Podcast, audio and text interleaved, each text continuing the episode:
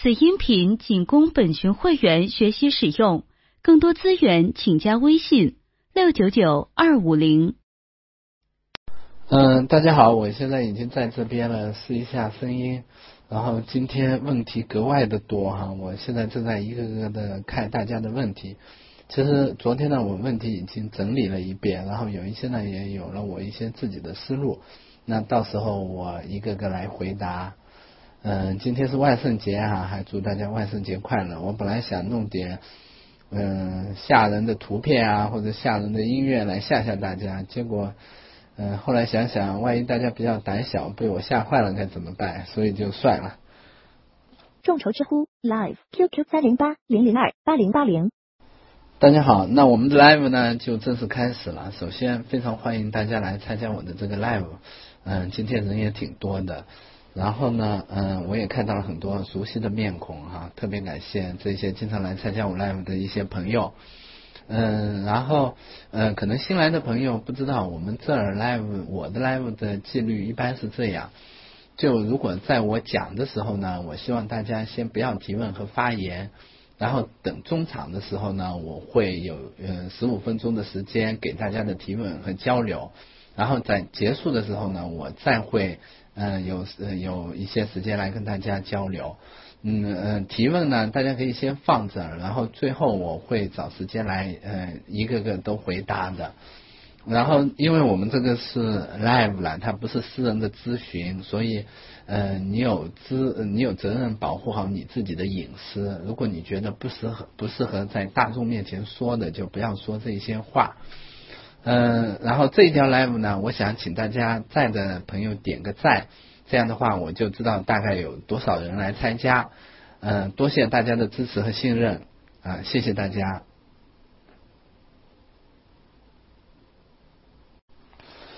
呃嗯，今天呢，我们来聊聊关于自卑的话题哈。其实自卑这个话题呢，嗯，很常见，但是听起来又有些大众，也有一些鸡汤。呃，因为最近的潮流潮流是比较反鸡汤啦，所以也有一些人对这个主题嗯颇有微词。实际上呢，这一个主题对我个人是有一些特别的意义，因为我的整个学生时代啊，一直甚至持续到前几年啊，就是怎么克服自卑感，一直都是我生命中很重要的议题。只是最近，呃，我慢慢不用自卑这样的概念来思考我的这些问题了。呃，可能熟悉的朋友知道，我其实嗯小的时候呢是在农村一个呃海岛长大的，嗯，现在说农村长大好像也有些不好意思似的。那我初中的时候呢，从一个小岛搬到县里读书啊，最开始寄居在我亲戚家，那时候我还小哈，觉得无论是家庭啊，还是出身啊，还是学识啊，还是人际啊，呃，还是成绩啊，都很不如人，觉得自己的人生一片灰暗。嗯，可以说大家在前面提到的很多问题啊，我或多或少都有一些经历和感触。那有一天呢，我就在书店里看到阿德勒的一本书啊，就是阿德勒的名著，嗯，超越自卑。嗯，读完了以后呢，我觉得自己中枪无数哈，嗯，觉得自己应该还能抢救一下。后来我就开始学心理学了。可以说这本书和自卑这个议题对我的影响其实还挺深的，它慢慢的决定了我最后走的道路。那也许有些朋友会问，你学了这么多年心理学，你到底抢救回来了没？我只能说抢救回来了一些，但也有一些没抢救回来哈。没抢救回来的是，我现在还是会很容易紧张，还是会习惯性的否定自己，有时候还是会把事情想的比较糟糕。呃，比如说要准备这样一个 live 吧，虽然每次其每次其实都有不少朋友来捧场，但是每次开 live 之前，我都会觉得啊，这回肯定没几个人来，然后我也会花很长时间准备，老觉得自己讲的不够好。那嗯，抢救回来的一些是什么呢？是我愿意跟人家坦诚我的自卑，然后自卑背后还会有一些焦虑，但是那种羞耻感就少了很多。所以我现在觉得，其实自卑也没什么了不起的，因为自卑人人都有一些。自卑其实人人都有，尤其是在青春期啊。我在今天来的朋友应该是年轻人比较多，因为在青春期的时候啊，我们经常会问自己一个问题：我到底是一个什么样的人？然后我是一个什么样的人，就牵扯到关于自我评价的话题了。有时候我们会把自己评价的很低，觉得自己一无是处，那自卑就成了一件呃我们可以表达自己的标签。等你再成长一些，成熟一些。你了解了自己的优点和缺点，了解了自己大概哪一些事儿能做，哪一些事儿不能做啊？你对自己的自我评价倒未必增加了，但是嗯，你了解了自己是一个什么样的人以后呢，就自卑的这种焦虑就会减少一些了。所以我们这个 live 的目标是什么啊？我觉得如果我们有一天能把自卑当做一件平常的事儿。如果我们能慢慢的了解自己对于自卑的这种防御机制，能够减少自卑带来的羞耻感，这样可能我们仍然会自卑，但至少不会被自卑折磨了。会自卑和会被自卑折磨这件事，这是两件不一样的事儿哈。那有可能就自卑会变成我们诸多不完美的自我的一小部分，呃，成为我们能够接纳的这么一个部分。所以我这次 live 的目标啊，其实也是希望大家能够更多的来了解自卑，了解自卑背后的心理机制，看到自卑以外的生活，而不是忽然你就听了这个 live 以后，从自卑变得很自信了。那这样嗯，可能也不太现实。啊，我不知道大家同不同意这个看法哈？我觉得我是同意的，就是我们生活中。百分之九十的烦恼其实是来自人际关系的烦恼。如果大家不同意，你可以整理一下，看看前面大家的提问哈，你会发现大家的提问里至少也有百分之九十，甚至超过百分之九十是跟人际关系有关的。呃，我自己感觉呢，说驱动我们努力向前的这种感觉和动力啊，其实主要有三种。第一种呢，是我们投入专注的做事儿。那这个时候呢，我们就会产生一种成就感啊。然后第二种呢，是我们跟真实的他人之间的情感的联系，比如说友谊啊、亲情啊、爱情啊，我们就把它叫做爱。然后第三种呢，就是排序，类似于这种权利啊、支配啊、尊重啊、影响力啊、控制啊、反控制啊这一些东西。那这种人际关系中，我们所追求的这种感觉呢，它不是爱，也不是成就感，它就叫做优越感。呃，大家能看到我发的这个图片吗？好像我这看不到啊。就其实就是我我说我们这个主要的驱动的三种感觉：成就感、优越感和这个爱哈。那其实我们说的大部分自卑啊，都是在一种特定的关系中存在，那就是排序的这种关系。自卑是排序的产物。具体来说呢，自卑的基础要么就是哎，我跟别人存在着竞争和比较的关系了；要么就是我跟他人的关系中存在着权力和控制了。极少有例外。如果你要问说，老师我没有啊，我只是觉得自己比别人差。那你要知道这个差。它通常不会是你跟自己比，觉得自己比自己差，通常就是你在跟别人比较的时候，发现自己不如人。那比较这个就是排序的产物，人际关系中的排序的产物。那也许有人要问说，如果我觉得自己比别人好呢？嗯，我其实没太听说过谁的信心是通过比别人好建立起来的。因为只要存在着比较，你就进入了这种排序的思维模式，那你就经常会发现，无论你做的多好，总有一些人在某一些领域做的比你好，然后你就自然会自卑。呃，我以前写过一篇文章叫《浙大病》哈，讲的就是在浙大校园里，就一个非常优秀的一个很好的校园里，同样弥漫着这种自卑的情绪。嗯，前段时间有一篇文章在这个公众号里刷了屏，说的就是九八五或者二幺幺高校里，他说的应该是复旦哈，然后同样弥漫着这一种自卑的情绪，所以其实哪都一样。如果哪怕你再往上走，你更成功一些，如果你是处在这种排序的思维模式里，比较和竞争的思维模式里，你一样会感觉到自卑和挫折感。对，只是有时候他们不把这种焦虑啊、失败啊、挫折感叫做自卑而已。啊，我就以大家的问题来举例，说为什么自卑背后其实是我们对人际进行排序的这种思维模式导致的。比如说，前面有朋友问说，有时候我遇到熟人游刃有余啊，遇到强势的人很自卑。那很显然啊，这个问题背后就是我们对人的排序，因为你明显的把人就分为了强势和弱势，然后你觉得自己是弱势的这一方。这就是一种排序。那也有人说啊，我担心别人会怎么评价我，所以我很自卑。那被评价呢，也是一种排序的形式。这个排序至少有两个含义：第一，他可能把你评价的很差，觉得你不如别人，那这就是一种排序了，你不如别人；第二，你可能觉得别人有权利来评价你。那注意，大家注意哈，就权力是一种非常隐含的一种排序。那这种排序里呢，通常说被评价者比啊，通常评价者比被评价者更有权利。呃，其实很多自卑的人啊，也很爱评价别人。他其实他背后的潜台词就是，我有资格评价你，那可能也意味着我比你更有权利啊，我比你更优越。所以他们从这种隐约的评价中获得了一种优越感。因为在评价的时候呢，他们是在训练前面的，这有助于缓解他们的自卑感。嗯，当然也有人会说到说啊，我不敢拒绝别人，不敢维护自己的正当权利。那这同样是一种人际序列，一种序列思维的体现。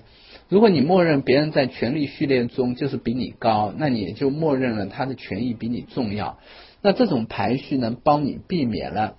因为被拒绝，或者因为产生利益冲突，呃，因为争夺利益产生冲突。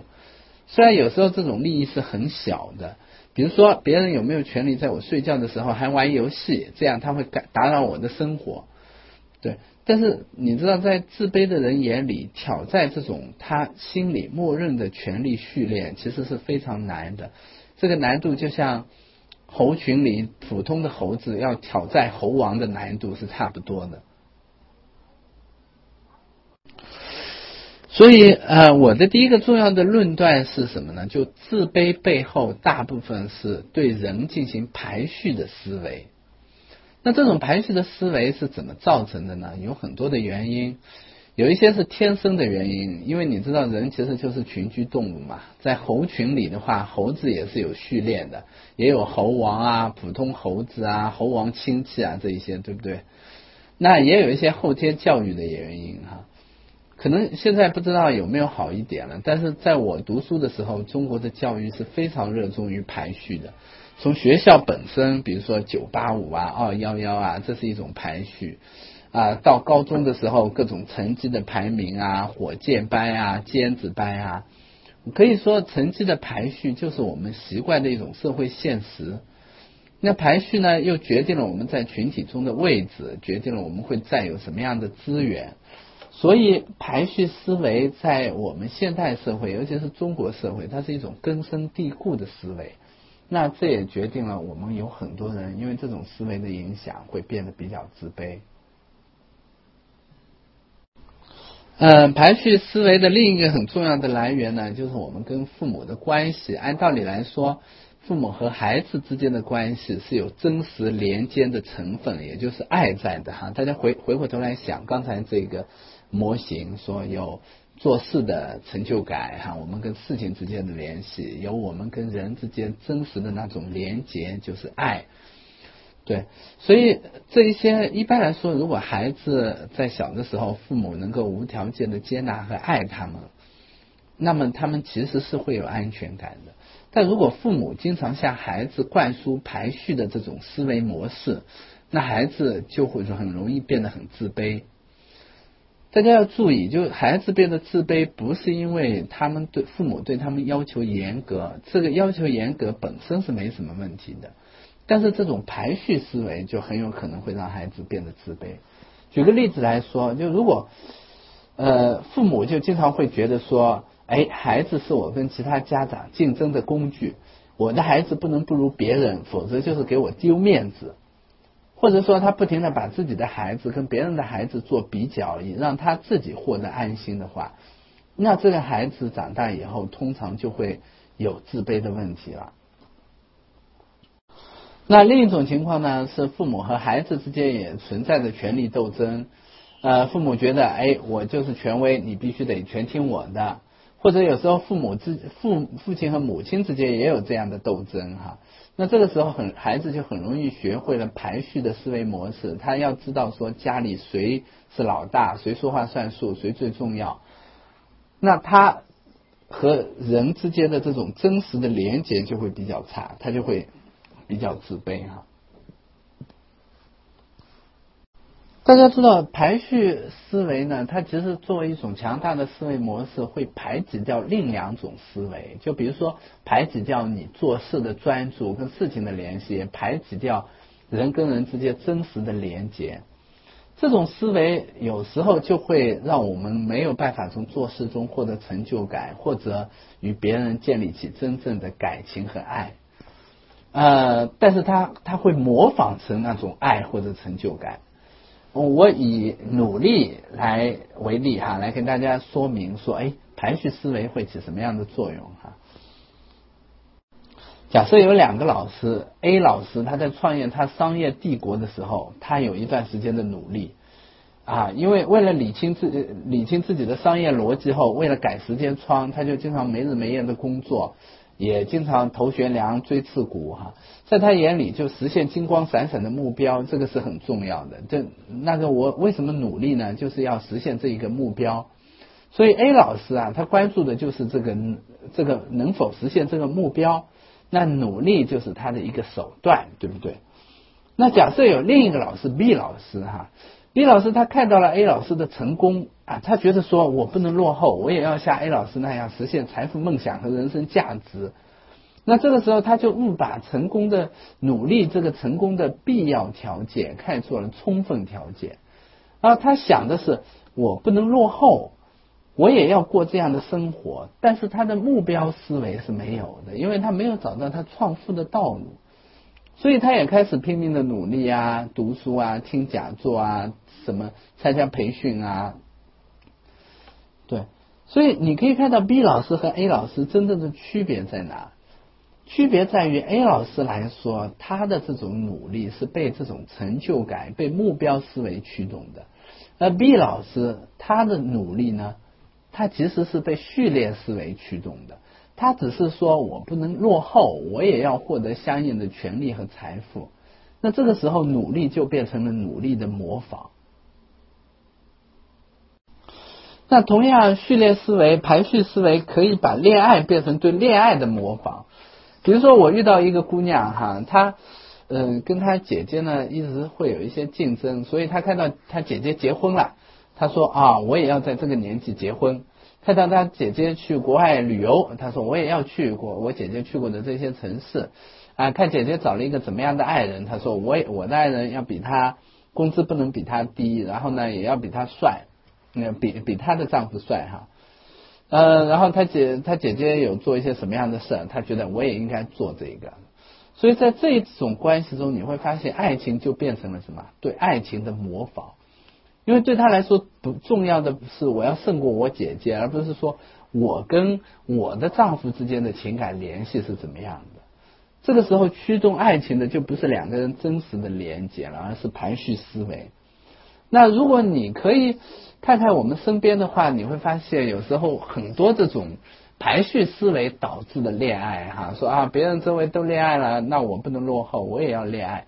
那别人比如说在什么节日出去约会啦，那我也得出去，所以这其实不是基于两个人关系真实的连结所产生的这种恋爱，那我们也可以把它叫做对恋爱的模仿。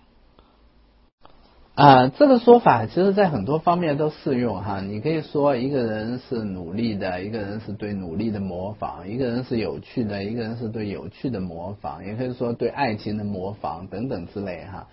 这个重要的特征是什么呢？就是所谓模仿的这一些人，他做这些事儿或者跟某一些人交往，真正的兴趣其实既不是事情本身，也不是跟人产生的真实的连结，而是他需要在这件事是通过这件事来追求他的优越感，他的思维被这种排序思维所支配了。那有时候他们也会努力追求改变，但他们很多时候想要的也不是改变本身，而是改变这种姿态。因为改变这种姿态，既缓解了他们不改变的焦虑，又避免了他们改变本身的焦虑。所以有时候改变也会变成对改变的模仿。所以我们今天的第一个议题是：自卑是人际排序这种思维的产物。呃，布置一个作业哈，然后布置第一道思考题，你可以来分析一下我们本次 live 这么多提问哈。这些提问里，哪些背后体现了这种排序的思维特征？然后在你的自卑里，是否有类似的这种排序的思维特征？好，那我把这个思考题贴上来以后呢，我们先中场休息呃十五分钟，然后呢呃休息二十分钟吧，呃等二十分钟以后，我们再开始下半场。那这二十分钟呢，大家可以提问了，然后我也来回答大家的问题。啊，我觉得造成这个问题的最重要的原因，就是像我刚才说的一样，就你其实，在熟人面前呢，你是用了连结的思维，你可以想到跟他们之间的情感联系，但是你对于那一些，嗯，对于其他人呢，你自然的就会形成一种排序思维。那在这种思维里呢，你会认为跟他们存在着竞争的关系。然后有权利呀，有这种控制和被控制的这种目的，呃，有被评价的这种位置。那其实你也可以尝试着用连接思维的角度来看一下，说我跟他们能产生一些什么样的情感的联系，我们有一些什么样的共同的关系和目标，而不是只是简单把自己放到一个被评价者的位置。然后你可以来尝试一下。啊，我觉得这就是一个典型的这种排序思维所产生的问题。就你在这一个等级序列中啊，把自己放到一个比较低的位置，然后呢，就觉得别人有权利来评价你，你是一个被评价者。但其实呢，你也可以去评价别人，但你现在也在做了哈，你觉得他是一个很讨厌的人哈。啊，这是一个。然后第二个呢，就其实你也可以去尝试。以平等的这种位置跟他产生一些怎么样的一些连结哈，一些这种连结的思维，就我跟他有一些什么样的情感联系吗？有什么样的共同目标吗？有没有合作的基础？而不是简单把自己放到这种序列里一个比较低的位置。啊，我觉得你说的也是对的，就排序本身呢，也是呃，我们努力的。动力当然也算哈，但另一方面呢来说呢，也是我们社会运行的一种规则。但假如说你的所有的思维哈，都都是被排序思维占据了，那就会挤压到你这种跟别人连接的思维，以及你做事的时候从事情中所获得的这种专注和成就感。那这个时候你就会被自卑所支配了。嗯，应该说你在形式上已经获得了这种权利，就你可以通过这种权利去支配别人，然后给别人安排工作。但是在心理上呢，你仍然没有形成这种呃权力序列中比较高的位置。那其实我觉得这一个呢有好处，就是别人会觉得说，哎，你更体谅他们了。但是也有坏处。那这个坏处是，如果说。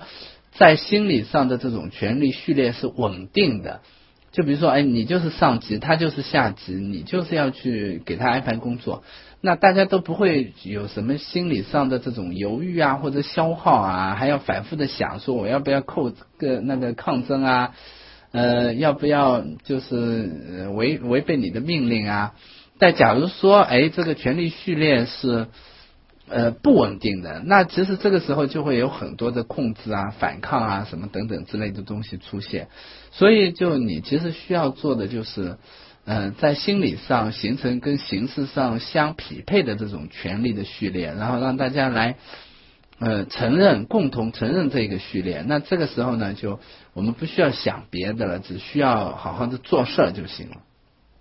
众筹知乎 Live QQ 三零八零零二八零八零。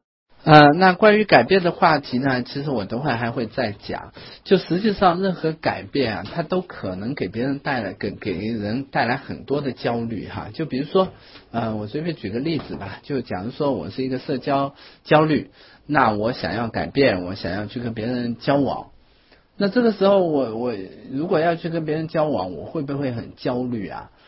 对不对？因为啊，我会处于被评价当中，我会想到自己手足无措啊，我汗流浃背啊，别人会怎么看我？那这种焦虑呢，本身呃会阻碍我们改变。但是另一方面来说，如果不改变，我们也会很焦虑，说啊，我是一个社交恐惧的患者，我不愿意这样啊，我希望成为正常人啊。那这个时候，他可能采取的方式就是，要么这样，我先读一些关于人际交往的书。哎，我努力学习人际交往的技能。那这个时候，其实这就是什么？对改变的模仿，就它其实不是真正的改变。那有些时候呢，我在在咨询中也会遇到很多的来访者哈。那这些来访者呢，他们会说：“哎，我要去改变了，比如说我要跑步啦，或者我要嗯。”呃，每周比如说找一个熟人吃饭啊，但是这些改变是为了逃避他们真正的让他们焦虑的那一些改变，就比如说啊，跟别人建立亲密关系啊这一种改变。那这个时候呢，我们说改变也变成了对改变的模仿，他其实不想要真的改变，他只是说这个改变能让我觉得说啊，我自己在努力了，能帮我缓解焦虑，这就好了。嗯，排序呢，就我刚才想着是用拍比啊，但是呢，它其实比拍比还要多一点，就有拍比的意思，也有竞争的意思，但也有权力和控制的意思。那因为这一种原因呢，所以我我用了排序这个词，因为确实有有一些嗯这种自卑里，它其实包含着权力斗争在的，这种很隐秘的权力的竞争。嗯，你知道吗？你这个表态让我特别想夸你一句哈，我觉得你提的问题很有意思。嗯，你你觉得自己没有那么好，那其实是有两个原因。那第一个原因呢，就呃，你接受不了别人夸奖哈，有两个原因。那第一个原因呢，是你不希望别人对你有期待，因为这样的话，如果你做错了，可能别人就会失望。所以你可能对别人失望这件事会比会特别敏感，然后第二个呢，当然也有可能是你自己说的，你这个夸奖我，如果我只做了三分，你夸奖我，那你不是看不起我嘛？因为我明明能做十分的，那这个时候夸奖就变成了一种贬低了，对不对？啊，如果你觉得夸奖让你压力很大，那可能就是我说的，就当你处于被评价的状态的时候，你会浑身不自在，因为。你会担心别人失望啊？我看到了你这个问题哈。其实你这个思维里排序的思维在哪里呢？排序的思维在于说我减肥是为了不让同学嘲笑。我觉得这个时候你就把他们放到一个高的位置了，说哦，他们能嘲笑你，然后为了不让他们嘲笑，我要减肥。那减肥本身是一件好事哈，甚至是一件中性的事。你可以说说我我是为了自己减肥，有一天我希望自己身材变得更好，我希望自己对自己更满意，所以我去减肥。那这样的时候，你的减肥就没有这么大的压力。当然，减肥成功了不会让你重拾自信，嗯，消除这种排序思维才会让你重拾自信。啊，那其实你的这个问题呢，是关于，呃，我在呃，它其实跟自卑，嗯，不是有那么大的关系啊，当然也可以说是自卑的问题了。那其实就是你们通过在沟通中让他来明确说，你有这个权利来安排他的工作。那我不知道这个权利边界是不是明确的，就比如说他是不是你的你的这种下级，然后或者说。呃，你是不是被授权了？说我就是要负这个责任？那呃，一般来说呢，就是关于权利的问题呢，我们要讲究两个。第一个呢，说我作为命令方和被接被命令方，他在心理上关于权利的鉴定是不是一致？那如果说不一致，你就要问他，或者说你们俩共同来探讨，说不一致的地方在哪？为什么他你觉得有权利，他觉得没有权利？或者他觉得有权利，你反而自己心虚了。然后这其实是需要在沟通中来达到的。那还有一个呢是，呃，你嗯，还有一个我忘了。啊，我不知道这种不自在怎么影响你的生活了，因为其实我也会很不自在，因为对于权威哈，嗯，并不是所有的人都能嗯处理的很好。那我会觉得是这样的，就如果说他可能反映了你在很小的时候跟你的权威人物的相处，就比如说跟你的父母啊或者老师啊这种相处的模式。那如果说它并没有那么影响你的生活呢？我觉得其实你可以把它当做自己的小问题给接纳下来，并不是所有的事儿都需要改变。呃，我觉得其实可以用两句话来表达。那第一句话就是用连结来代替这种排序的思维，也就是说我们在和人交往的时候，要更多的采用我们跟人之间产生情感连接的这一个部分。然后第二个呢，是我们要从嗯呃，我们要把思维从自己身上解脱出来，来。更多的来嗯专注到投呃做事上去，就是从做事中来获得成就感，我觉得是这样。啊，我觉得这种自卑里呢也会有排序排序思维的成分在，但是关于这个问题呢，我接下来可能还会再嗯再来详细的探讨。嗯，我觉得很奇怪，就大家为什么一定要纠结说什么算是自卑的心态呢？其实没关系，就你不需要这样一个标签。但重要的是，你觉得在这样的行为中，你的感受怎么样？它有没有影响你的生活？啊，那这就是一种防御机制了。等会呃，接下来呢，我们就有第二个部分哈，来说说防御机制了哈。好呃，我们回来了。然后我还是希望大家先把问题放一边，因为你们提的问题呢，等会我都会来回答。然后我们嗯，等会还是会给大家留这个提问的时间。那我们接下来呢，来进入下一个部分。嗯，同样希望大家嗯帮我这一段语音点一个赞，这样我知道大家听到了，然后也知道大家在，这样我们就可以开始下一。阶段的课，下一阶段的 live 了。OK，那我们今天来说接下来的第二个议题。第二个议题听起来有点奇怪，我会说自卑它其实是一种我们自己选择的自我保护。我知道大家有很多人说了说啊，自卑真的特别不好受啊，我背后有很多不好的情绪啊，比如说这种没有价值感啊、羞耻感啊、抑郁啊、焦虑啊。然后也很多人会从行动的角度来说，说自卑很糟糕，因为自卑所形成的这种习得性无助，它让我没有办法来行动，让我对自己失去了信心。自卑是一种很没用的情绪，所以我想把自卑去掉。所以呃，我说自卑是为了我们自我保护所选择的一种策略的时候呢，可能大家有很多人会不理解哈。那我说这个的意思其实是说什么呢？就排序思维啊，它会带来很多人和人之间的竞争。那有些时候这些竞争在我们的想象里呢，又会被想象的非常可怕。然后这种竞争呢，会带来压力和焦虑，竞争失败又会带来这种挫折感啊、羞耻感。所以我们就通过自卑来保护我们。我们通过抑郁啊，通过一些这种糟糕的情绪啊，来保护我们，来避免冲突，避免竞争，来避免可能的失败。那很多人可能会反驳我说，自卑应该是失败的过去的结果嘛？你怎么把它当做一个一个原因了呢？那我觉得是这样的哈，就。自卑，你可以说是他过去这些失败的一个结果，但你也可以把它当做是我们现在不去行动的原因，都没有错，对不对？如果从一种观念的功能的角度来说，哈，我觉得自卑就是保护我们的机制。那如果你理解说一朝被蛇咬，十年怕井绳，你来想想说，怕被蛇咬或者怕井绳这个结果，哈，当然是因为我们被蛇咬了。但是这一种思维方式，它其实也是保护我们说再也别被蛇咬了这种心理机制。那你说这种心理机制有用吗？它当然有用了。那你为什么会觉得自卑不对呢？大概是你也愿意承认，世界上并没有你想的这么危险。自卑像是一个过于尽责的保姆，它虽然保护了你，但是可能对你保护的过度了。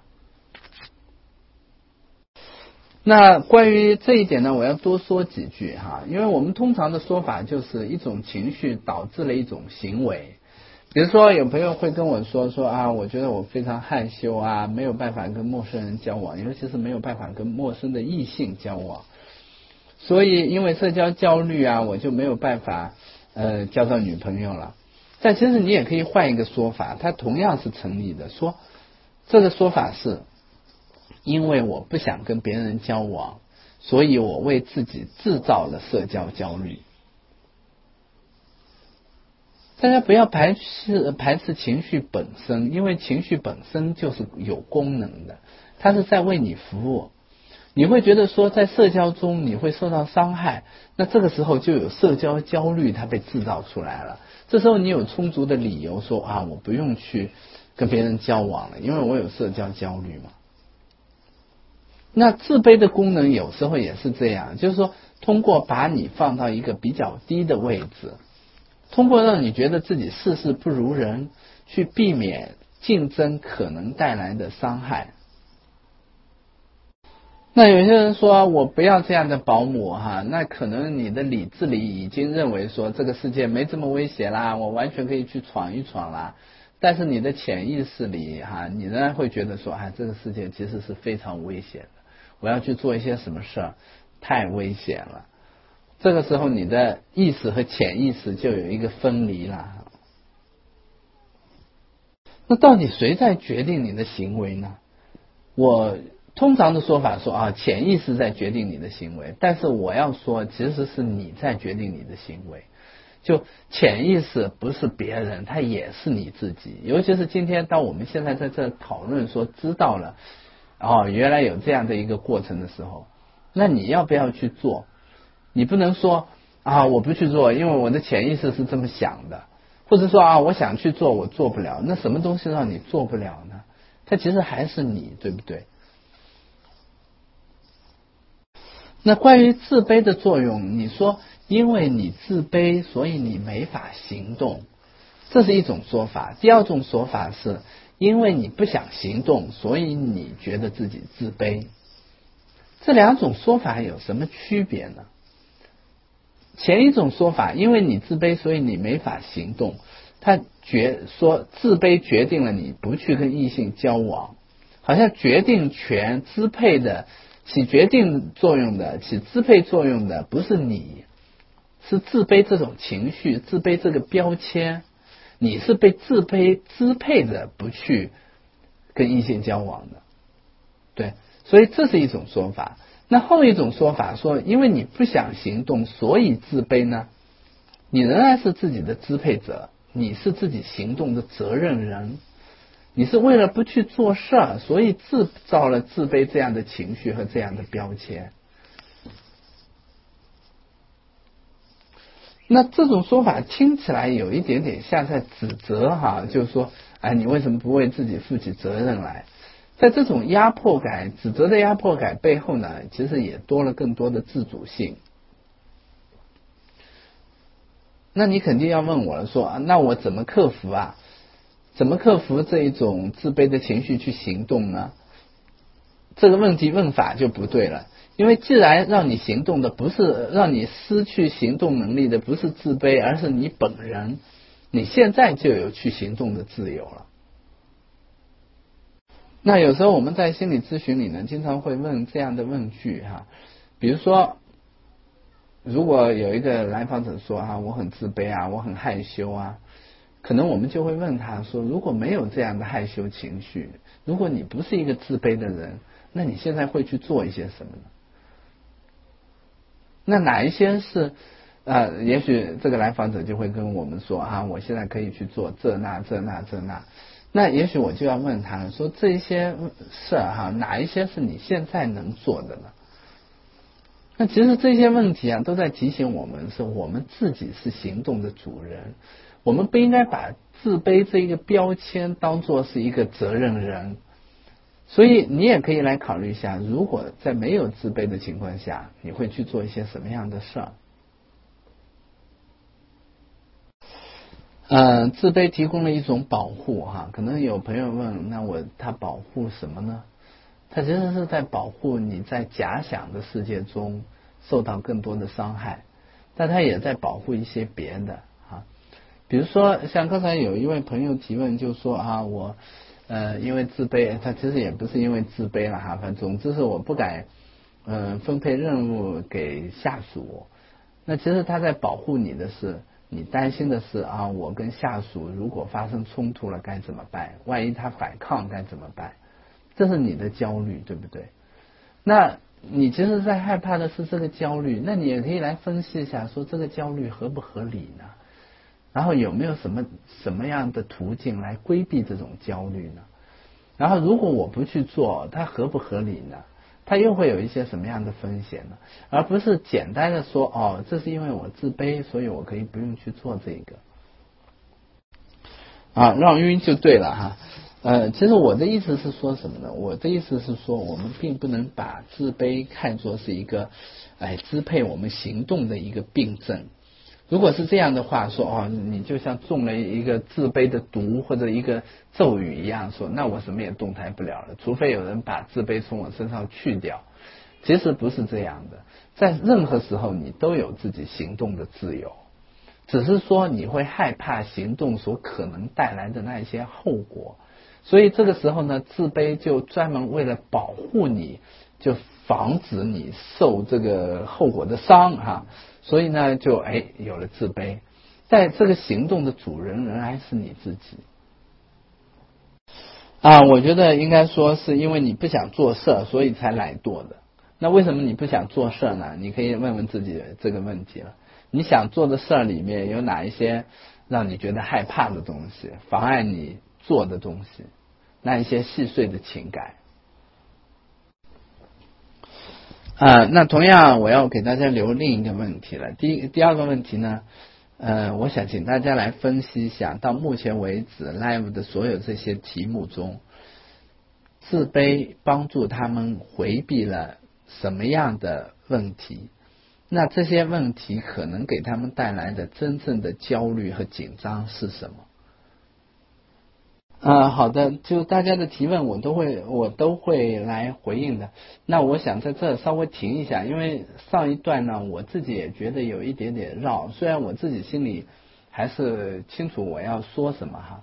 然后大家有没听懂的，可以在这提问好吗？哈，你是不是也被自己的问题绕晕了？那你的问题是什么呢？其实完美主义跟自卑也有相似的地方。那这种相似的地方在于什么呢？就是当我们觉得说，如果我们不够完美，我们就在序列里会排到比较低的地位的时候，我们就会在幻想中假设一个完美的自己。那这个时候呢，这个完美的自己既是能够被所有的人尊重、接纳和爱的，然后呢，他又是在序列中会比较高的。只是唯一的缺点是，它是你幻想出来的。那我觉得你假设了一个方法哈，假设了一个方法说，嗯，降低对自己以及对未来的期待感，好好享受当下。我觉得倒不需要特别的来降低对自己对未来的期待，因为期待本身它其实是一种动力，它是一个好的东西。这种目标感它其实是好的，但是你不需要把未来跟当下割裂开来。什么意思呢？就你既可以说我投入的做现在的事儿，然后享受我现在所做的这种事情的过程，然后呢，也可以对未来保持期待。那这就需要你有一种觉得说，我现在所做的事儿。就一定会导致我想要的这种结果到来，或者说，如果说导没有让我想要的结果到来，那这也是由不得我的这一种非常安之若素的态度，这样呢就能够让你专心的做事。那如果你老是焦虑的说啊，未来呃怎么还不快点到来啊，或者说啊，万一未未来呃没有如我所期待的这种发生啊，那这个时候呢，你就会非常的焦虑。啊，我觉得嗯你说的是对的，但是呢，我我不我说的倒不是说躲起来哈，就其实怎么说呢？呃，也许你现在的状态，比如说不去做事，也正正是你潜意识想要的呢。只是说这个东西，你就是说这个害怕。它也有正当性，不去行动也有正当性。但是当你说躲起来的时候，就好像说，哎，你胆子很小啊，或者怎么样，就把它排序上把你自己放到了一个低的序列了。嗯，那这个成就感的话题呢，其实是跟我们的任务结构有关。那比如说，如果说你的任务哈，这种挑战的难度呢，刚刚好比你的能力要高一点，然后呢，你努力能够上。同时呢，就是他这个任务目标是非常明确的，那你不断的能够激发自己的潜能，然后你就会觉得说这件事儿就很有成就感。那另一方面呢，自我决定论哈，他的说法是什么时候人会产生成就感呢？这个工作首先是有自主性，就你自己能决定；然后第二个呢，它是有控制感的，就你能控制它。然后第三个呢，是你能胜任的哈。那这种胜任呢，就像我刚才说的，就是说它在于你的最近发展区，也就是说它比你的能力难度稍微高一点点。你努力能做，同时呢，你你又会觉得自己能力在不断成长。那这个时候呢，你就更容既容易专注，同时也会有成就感。啊，那其实这是一个很好的问题哈。那等会呢，我也会嗯稍微涉及到一些。那其实我们可以来想想，说如果除了竞争哈，我们人和人之间的这种关系有哪一些东西？那等会我我列了十二个问题来问大家哈。如果你仔细的去思考回答十二个问题呢，你就会发现说哦，原来人和人之间的连接体现在这方方面面。那人和人之间的连接还有一个非常重要的点呢是。如果对于那些你很信任的人，你愿意冒险来暴露自己的脆弱的部分，你甚至可以让他看到你自卑的部分，是这就是连接的机会哈。因为只有脆弱的时候，人才会有更多的连接。那假如说你是一个防御啊、防备的状态，你是很硬的，就像带着一个盔甲，那其实这时候连接是不容易产生的，这时候更容易产生竞争的关系。你可以来想想，如果你是一个武士哈，你带着盔甲，那肯定是决斗的嘛，对不对？我觉得你说的完全对哈，就这一句话，你也可以用来鼓励你自己。啊，你可以说这其实是一种非常原始的恐慌哈。那这种原始的恐慌是当我们。在猴子的时候，如果我们被族群逐出了这个群体，那这个时候我们是很难生活下去的。但是另一方面来说，作为作为一个现代人来说，哈，你需要有这种独立的自由。然后另一方面呢，你也可以来想想，说是不是你夸大了这一个他们对你的恶意？他们是。排斥你不接纳你，所以才不叫你嘛？还是有一些其他的可能性，有一些其他的原因。你能不能把这些可能性和原因都列出来？那即使是他们排斥你哈，那只是去玩，也不是一个什么特别大的一个活动。如果你想要让他们接纳，你也可以来想想说，那我能做点什么让他们接纳我呢？或者下一次我组织一个活动，我来叫他们。OK，那我们还是继续开始哈，我们还是继续开始。刚才那一段有点绕的过程哈，如果大家有什么听不懂的，也可以再来问我。那第三段呢，呃，可能有些朋友要说了，老师其实不是这样的，说不是啊，如果不是因为自卑的话，那我一定可以得到了很好的成长了，我一定会更幸福，我一定会做得更好。那今天我就要讲我们的第三个议题。第三个议题是什么呢？如果我们不去行动，那我们就会用别的方方法来想方设法满足自己的自尊需要。那这就是我们对自卑的防御机制。其实很多朋友嗯问的这一些问题哈，经常是呃有点像这一个话，他说。如果不是自卑的妨碍，那我一定能够很好的成长，我一定会更幸福，或者说我一定可以去做什么样的行动。那这句话隐含的逻辑是这样的：一方面呢，自卑保护我们不行动，对不对？让让我们不行动。但是另一方面呢，我们又通过自卑维护了一些比较好的感觉。如果不是自卑，那我也许就可以更成功，或者是可以更幸福。所以自卑成了一个很好的借口啊。那这个时候呢，大家想想，如果不是什么，我就可以更成功或者更幸福，在一定程度上，我们的自尊也得到了保护和满足。所以你可以想想，你是不是也经常在用这样的句式？如果不是因为什么，那我完全可以怎么样怎么样？那这是一种防御机制哈，它。阻碍着你去行动，然后这种我们说我们的心灵非常善于这样的游戏。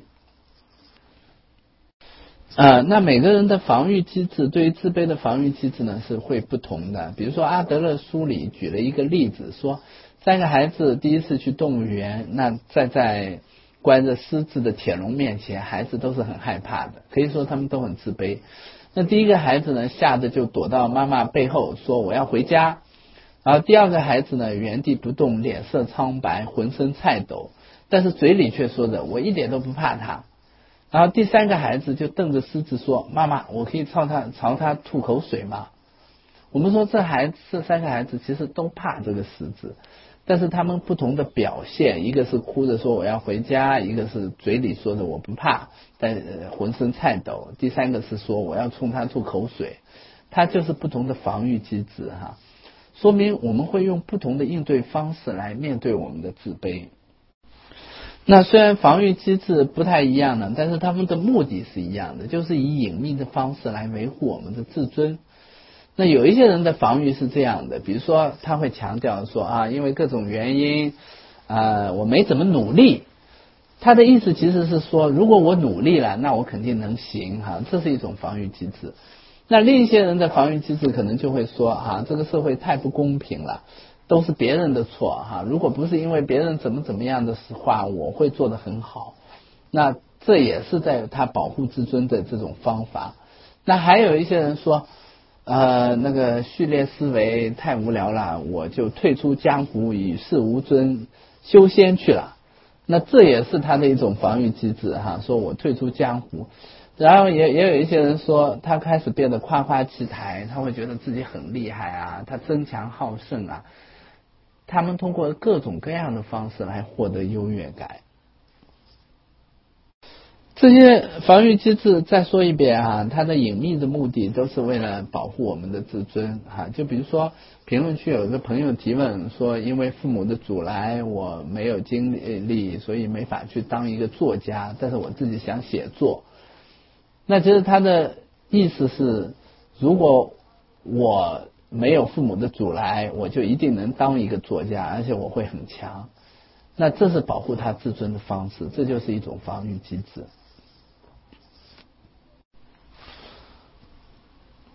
那所以自卑的这种防御啊，它其实它的心理结构非常特别。一方面呢。因为自卑，它让你不去行动哈，因为你害会害怕受伤害。但另一方面呢，因为不行动，他又为他这种幻想提供了空间和阻扰。他可以来想啊，我没有去行动，但如果我行动了，那我一定很厉害。如果我不去行动，那是谁谁谁的错哈？是这样，所以。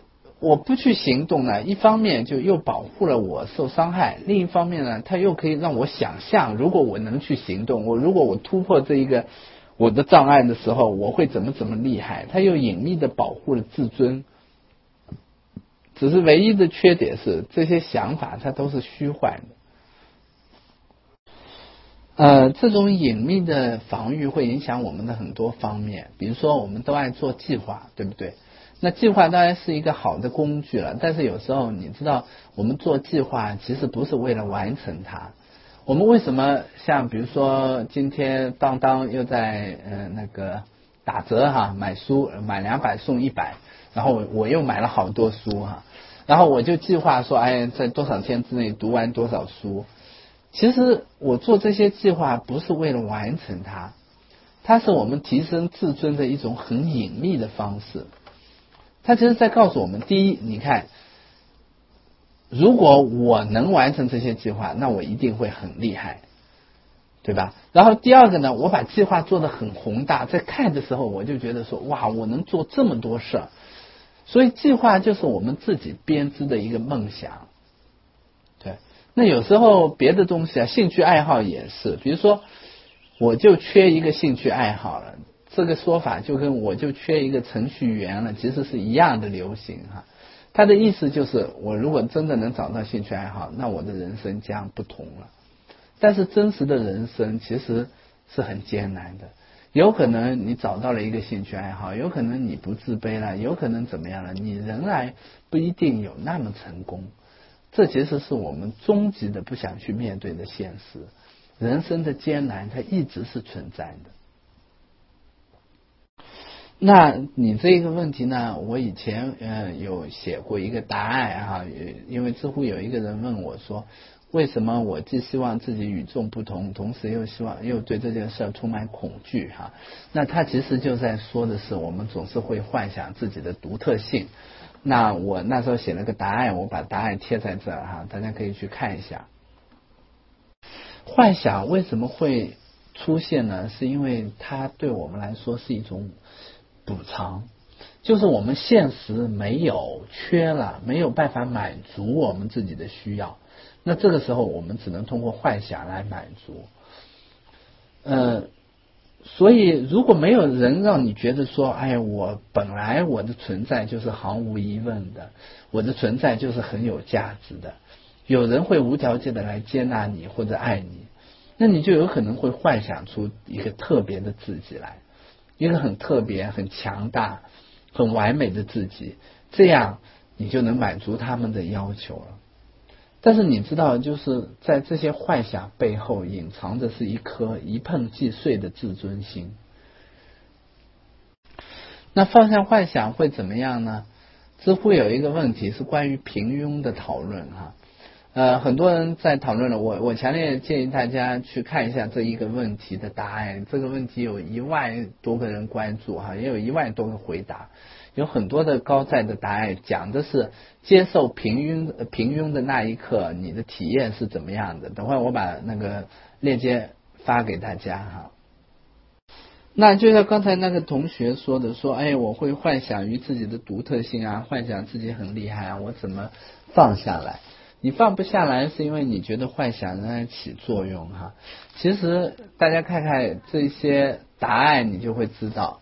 比如说，有一些人会说，呃，其实我心里跟明镜一样，清楚的明白自己原来就是很平庸，只是心里有那么股执念和侥幸在作祟，想着也许自己可以和别人不一样，可以走出一条别出心裁的路，可以衣锦还家，传为佳话。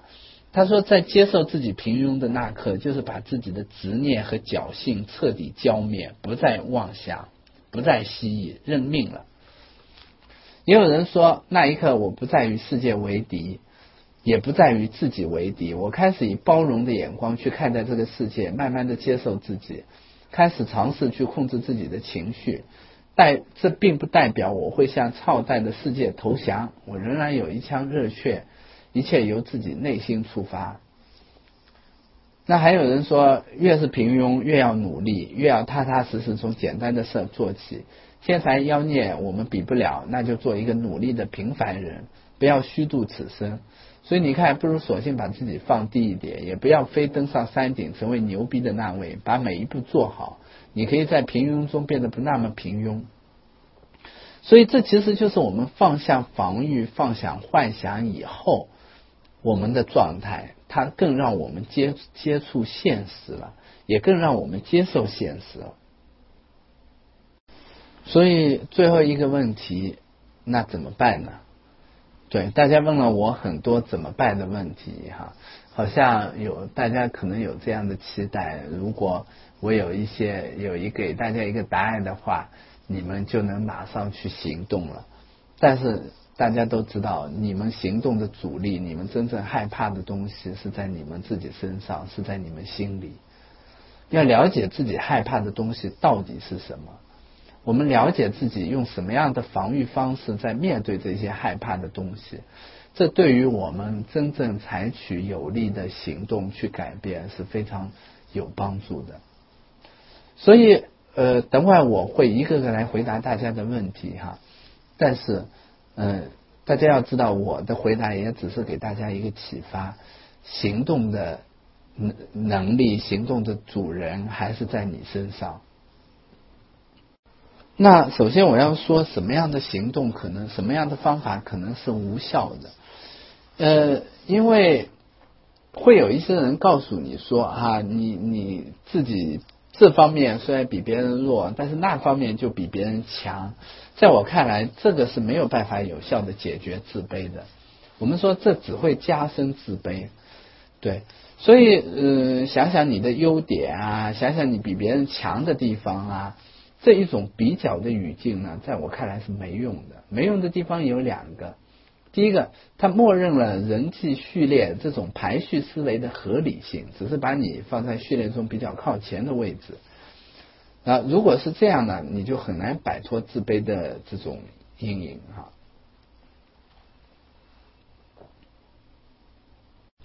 啊，第二个呢是这种思维方式呢，它可以做，但是它跟我们已有的这种思维方式是嗯不一样的。也就是说，你在做一件不符合自己行行为习惯的事儿哈，啊，我觉得大家可以去做一些这样的练习，就比如说发现自己身上的一些优点啊，但是这一些优点呢，就你不不是那种跟别人比较的优点，是你由衷的欣赏。觉得自己接纳的，觉得自己真的好的这些优点，那什么样的那什么样的方式是有效的呢？我再三跟大家强调，最终有效的方式是要把注意力放到我们自己身上，放到我们所做的事儿身上。我们说，从序列思维、从排序思维转移到人际关系的连结的思维上。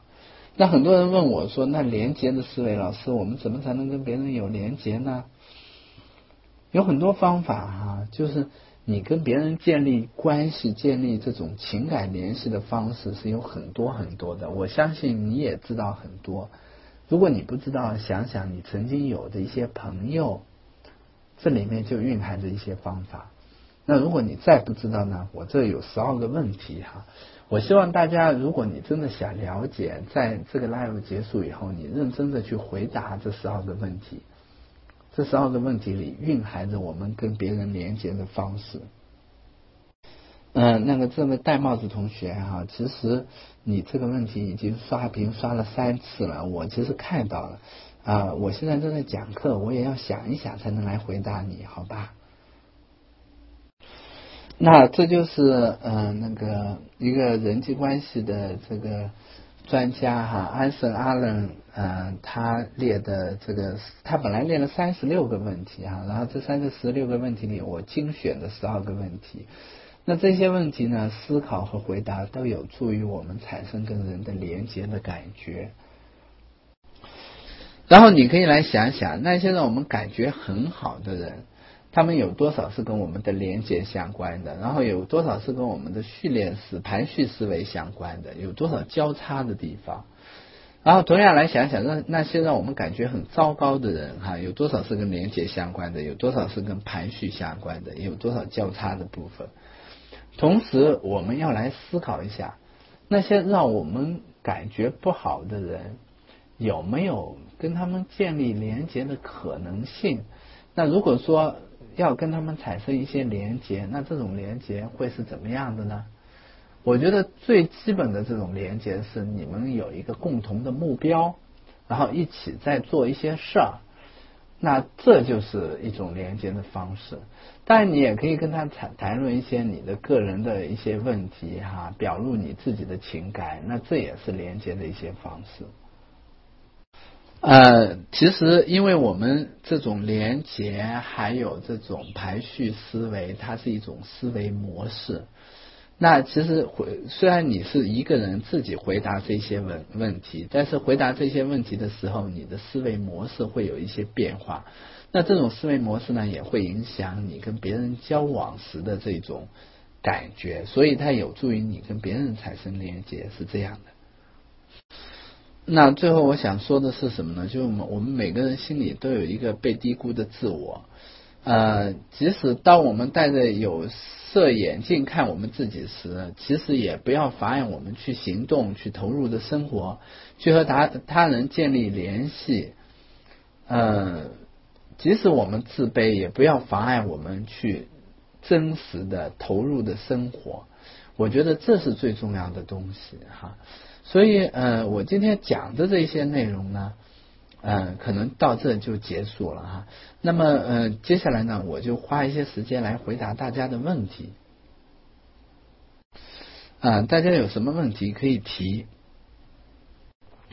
啊，有时候我们表露自己的情感会很唐突，有时候我们表露自己的情感不会很唐突。假如说你跟自己的恋人表露，那当然就不会很唐突了。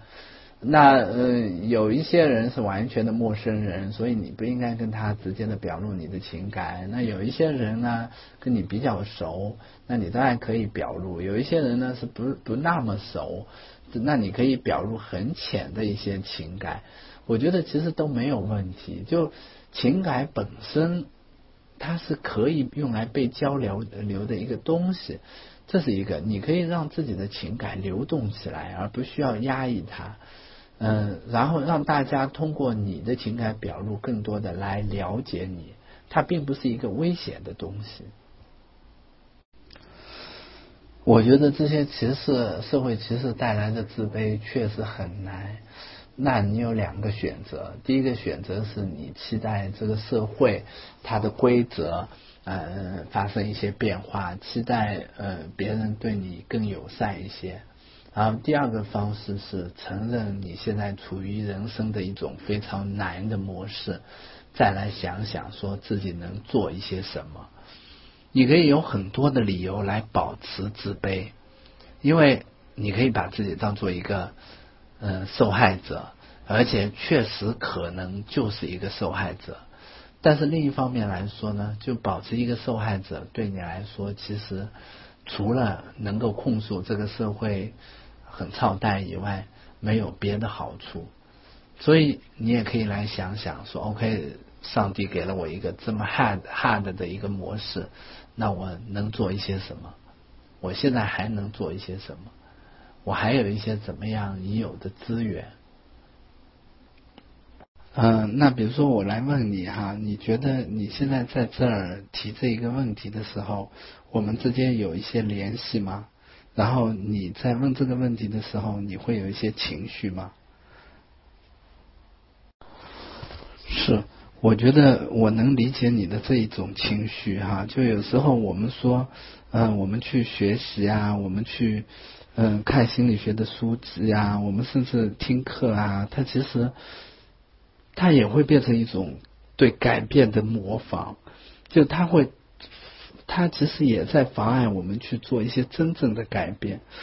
你可以去思考的问题是什么呢？就对你来说，就真正的改变是怎么样的？就当什么事儿发生的时候，或者你做了什么事儿的时候，你觉得哎，自己真的在发生一些改变。那显然听课啊，嗯，看心理书籍啊，或者做咨询啊，我觉得它并不是。就对你来说，做什么事儿？啊，哪怕只是一小步，它是真的在发生改变了呢。嗯，脑锁这一本书专就是专门讲强迫性思维的。啊，我我觉得，呃，你可以先来观察一下自己的情绪。先来想想自己的情绪，它的来源是什么？那你现在来告诉我，他很你很无助，甚至有一些愤怒，我能感觉到，它就是你真实的情绪。这些情绪其实都很重要。我觉得，嗯，相比于就你做的这些改变的事儿哈，你可以先从观察自己的情绪开始。我觉得你的这个目标不太合理哈，其实很难。就你怎么可能说别人指着你说你这个人好失败没朋友，你不会觉得尴尬呢？你你当然你也可以先指着他们这样骂一下哈。那这样的话，如果他们回骂你，你就不会尴尬了，因为反正你已经这样骂过他们了嘛，他们只是回骂你嘛。嗯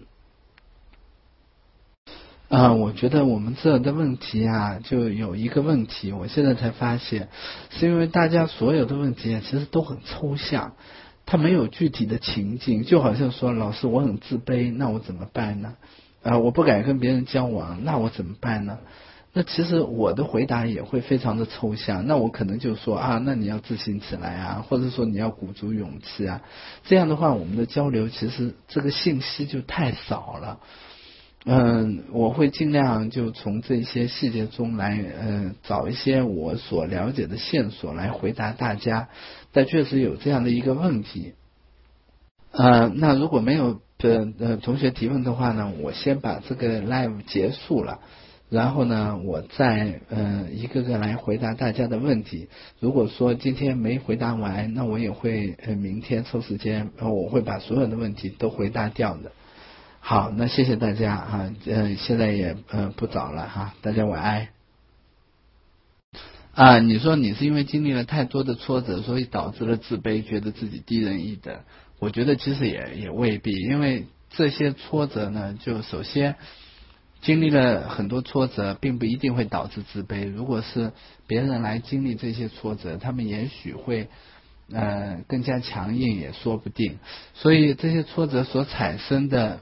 这种对你的意义，它取决于你怎么来看他们。那你说不敢维护自己的正当权益哈？我不知道他是怎么样的，是所有的时候都不敢，是对所有的人都不敢，是所有的事情上都不敢，还是说也有改的时候？那如果也有改的时候，这些改的时候是怎么样的？嗯，然后你只有分析一下自己。在这些不同事情上的行动规律，才了解自己。哎，哪一些事上，嗯，你是改的，哪一些事上你是不改的？这样的话，你才会有，嗯，更多对自己有更多的了解。啊，我觉得你很厉害啊，因为你每次都能坚定的认为自己做不好，然后每次都能猜对。那既然你有这么准确的判断能力，你应该去买彩票。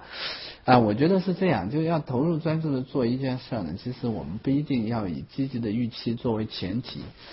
呃，我们可以做的一个最好的态度是但行好事，莫问前程。什么意思呢？就我们只管做当下的事，而不用管他做的好或者不好。呃，这不用管它的结果是怎么样，因为结果有可能是上天啊，是运气啊，是很多事儿决定的。然后呢，但是判断这件事愿不愿意做，值不值得做，这是你内心里的一个标准。你觉得这件事有没有意义？如果有意义，那你就去做。所以不要以说这件事的结果作为你投入这件事的一个标准，而以。这件事本身对你的意义是怎么样的？来做这个投入的标准。我觉得你说的也有道理。就自卑可能来源于我们童年的时候的缺失，或者说来源于我们周遭环境的这种负面的信息。但是另一方面来说呢，就是哪怕这种消极的这种小时候的成长的一些经历，它也也不一定一定会带来自卑。哪怕我们自卑，它也一定不一定一定会。呃，影响我们的前程，影响我们的成功。所以我们说，其实呃，过去经历是一方面，另一方面，你怎么看待这些过去经历？你认为过去经历会对你产生什么样的影响？这一种看法本身可能比过去经历产生的影响要更重要。啊，我觉得面对恋人的自卑，这是一种非常常见的现象，因为在。呃，面恋人的时候呢，恋爱的时候，我们总是会把对方幻想的很完美，只有把对方幻想的很很完美，我们才会爱上他。那因为把对方幻想的很美完美呢，我们总会把自己幻想的很低下，我们总觉得说自己呃配不上他。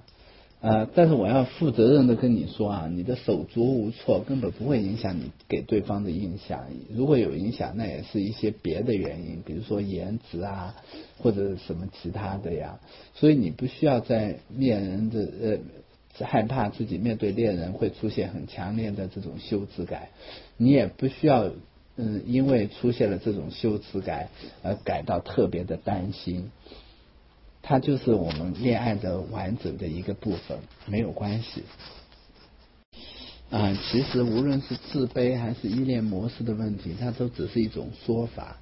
那对我来对我来说哈，我看到你这一个问题的时候，我就会想到的是，那你觉得自己不配得到幸福？你真正害怕的事儿是什么？你说越是喜欢的人越不敢接近，是所有的人吗？你害怕的东西是什么？你是害怕他不接纳你吗？那有没有可能说在呃没有到接纳这么严重的程度的地步上，你跟他有一些交往呢？我觉得这些问题都是可以考虑的。啊，我其实也并不知道说，嗯，你为什么会觉得所有人都比你厉害？嗯，但我知道的是，其实当你这么说的时候，你更多在表达一种强烈的自我贬低的情绪。那自我贬低呢，是一种人的本能啊。但是，嗯，我在想，你这种情绪的背后是什么？是你对自己失望？是你对自己有一些生气？还是一些别的呢？你说为什么你所有的人都比你厉害？这显然不是实情嘛。比如说，出生的婴儿他就比你弱啊！啊，我觉得确实是，就任何一个家长都不应该嘲笑孩子的梦想，尤其是对孩子来说非常认真的梦想。但是另一方面，我要说，就如果你真的想成为一个作家的话，你要经历的困难远远比这些嘲笑要多得多。也许不只是家长的嘲笑，你还会经历，比如说读者的嘲笑，经历写不出稿来，经历被拒稿。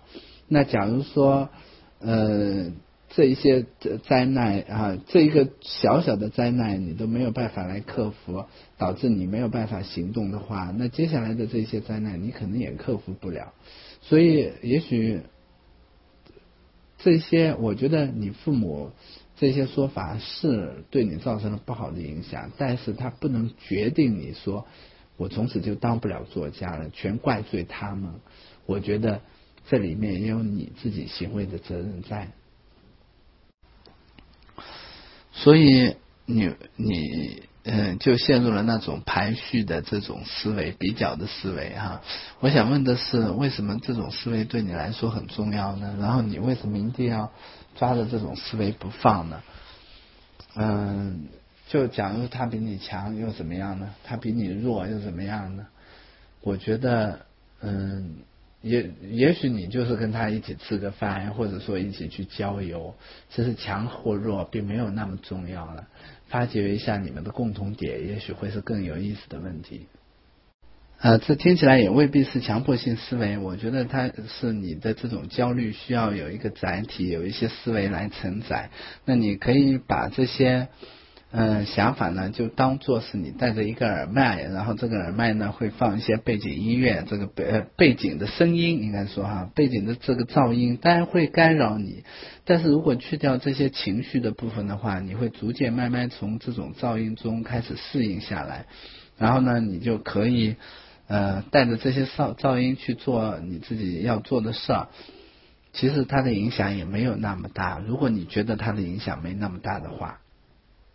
我觉得你说的对哈，因为今天我们也讲了这一个嗯排序的思维哈啊，我觉得你跟你朋友的这种模式陷入了那一种攀比、竞争、支配的这种模式，所以你应该想想说，你们最初作为朋友连接的点在哪？什么地方让你们其实有一些情感的联系？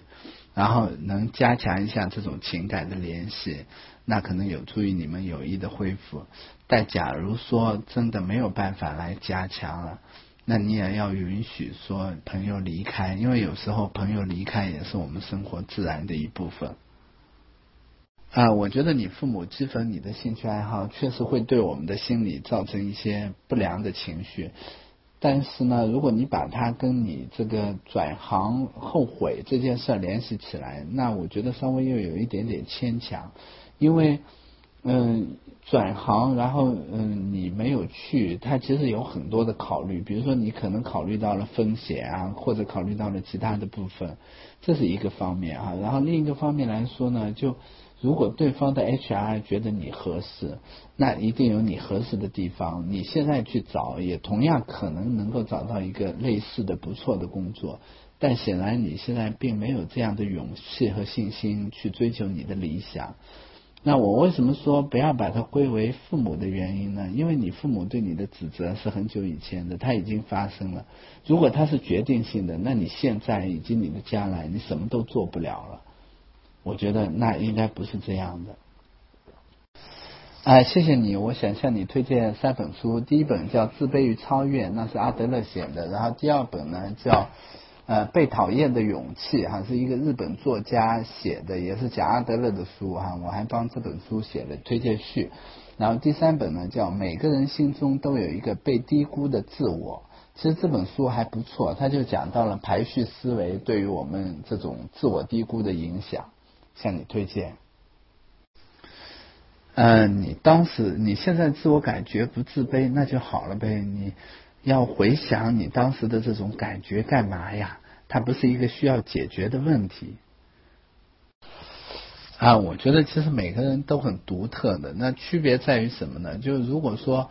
呃，我们自己的独特，我们只是想用来欣赏，只是觉得哎自己很不错，那这当然是一种很好的了。但如果说你想用独特来表现一种优越感，也就是说你想说，哎呀，我因为很独特，所以我比很多人强，那其实这就是我所说的，就幻想自己的独特性了。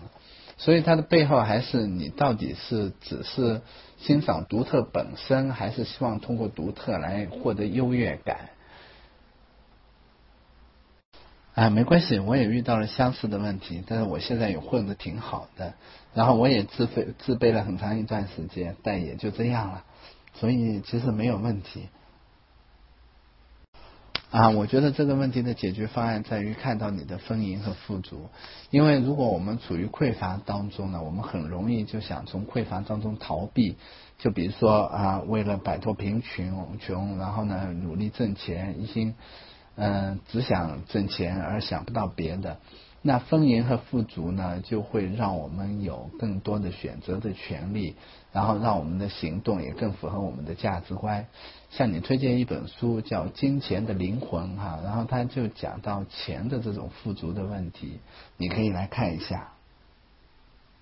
其实你有要帮助他们的心，它本身就是对他们的帮助，因为你想帮助他们，这就是对他们这种跟他们的这种连结。如果他们能感受到你的这种善意，他们就会知道说哦，原来有人想在呃有人在意我，想帮助我，那这就有利于他们能够建立跟别人的连接，帮助他们从自卑中摆脱出来。嗯，矫情就矫情吧，你可以跟他们说，OK，我就是自卑，但是我不需要你们，呃，你们回应我，不需要你们安慰我，就让我自卑一会儿，然后这样告诉他们，就，呃，你就不需要换上没心没肺的外壳了，这样的话，我觉得这个怪圈也可以打破。我觉得这两个模型并不是不相容的，情感和认知它本来就有相互联系的关系，只是说他们强调侧重点并不一样。我觉得他们都说到了部分的这种真理。啊，好了，今天的回答就先到这了哈，其他的问题我改天再来回答。嗯，如果还有在的朋友，谢谢大家。嗯，今天晚安了。众筹知乎 Live QQ 三零八零零二八零八零。